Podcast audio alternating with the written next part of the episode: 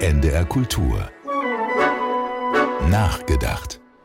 Wenn uns damals der Mathelehrer zum Beispiel gesagt hätte, 6 mal 6 ist 66, daran arg zu zweifeln rächt sich und uns anschließend um unser Verständnis gebeten hätte, dann hätten wir ihm dieses doch keinesfalls gewährt. So blöd waren wir ja nicht. Einmal fragte er uns freudianisch, habe ich mich verstanden? Aber auch da konnten wir ihm nicht weiterhelfen. Wir hatten einen Verdacht, aber keine letzte Sicherheit.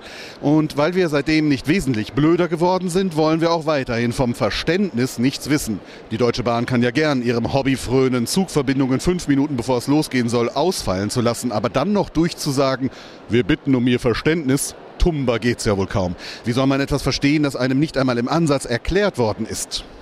Sowieso wird allzu viel Gewese ums Verstehen getrieben. Das fing wohl an vor etwa 20 Jahren, als die Fernsehanstalten aus Renommiergründen sogenannte Wissenssendungen und die Buchverlage bunt bebilderte Wissensreihen in ihre Programme aufnahmen und das Publikum, noch bevor es seiner Bestimmung gemäß hätte erschrecken können, mit den Worten besänftigten, hier würden nun aber zugegebenermaßen schwierige Themen einwandfrei verständlich dargeboten.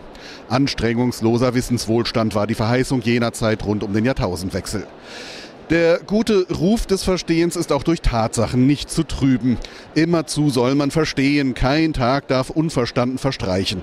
Da fährt man also auf die Buchmesse, um mal alles hinter sich zu lassen und soll am Ende doch nur verstehen. Die Süddeutsche Zeitung gibt ihrer Extrabeilage zur Messe den Titel Wer liest, versteht die Welt besser. Ich habe für diese aufdringliche Erwartung an die Literatur keinerlei Verständnis. Wenn wir sie und ihr geheimnisvolles Wesen besser verstünden, sähen wir von solchen Zuschreibungen ab. Zwar schaue ich hier in Messehalle 3 in lauter freundliche Antlitze, kann aber nun auch bei genauem Hinsehen nicht behaupten, dass all unsere zweifelnden Fragezeichengesichter schon ganz bereit wären, sich in entschlossene Ausrufezeichen zu verwandeln. Dass vor zwei Jahren die Frankfurter Buchmesse Corona-bedingt ganz ausfallen musste, sie im vergangenen Jahr nur mit erheblichen Einschränkungen stattfand und jetzt alles wieder so ist wie immer, Gedränge und Gewimmel und gelegentliche Hinweisschilder, man möge eineinhalb Meter Abstand zueinander halten, an deren Stelle man ebenso gut Schilder anbringen könnte, die darum bitten, Putin abzusetzen.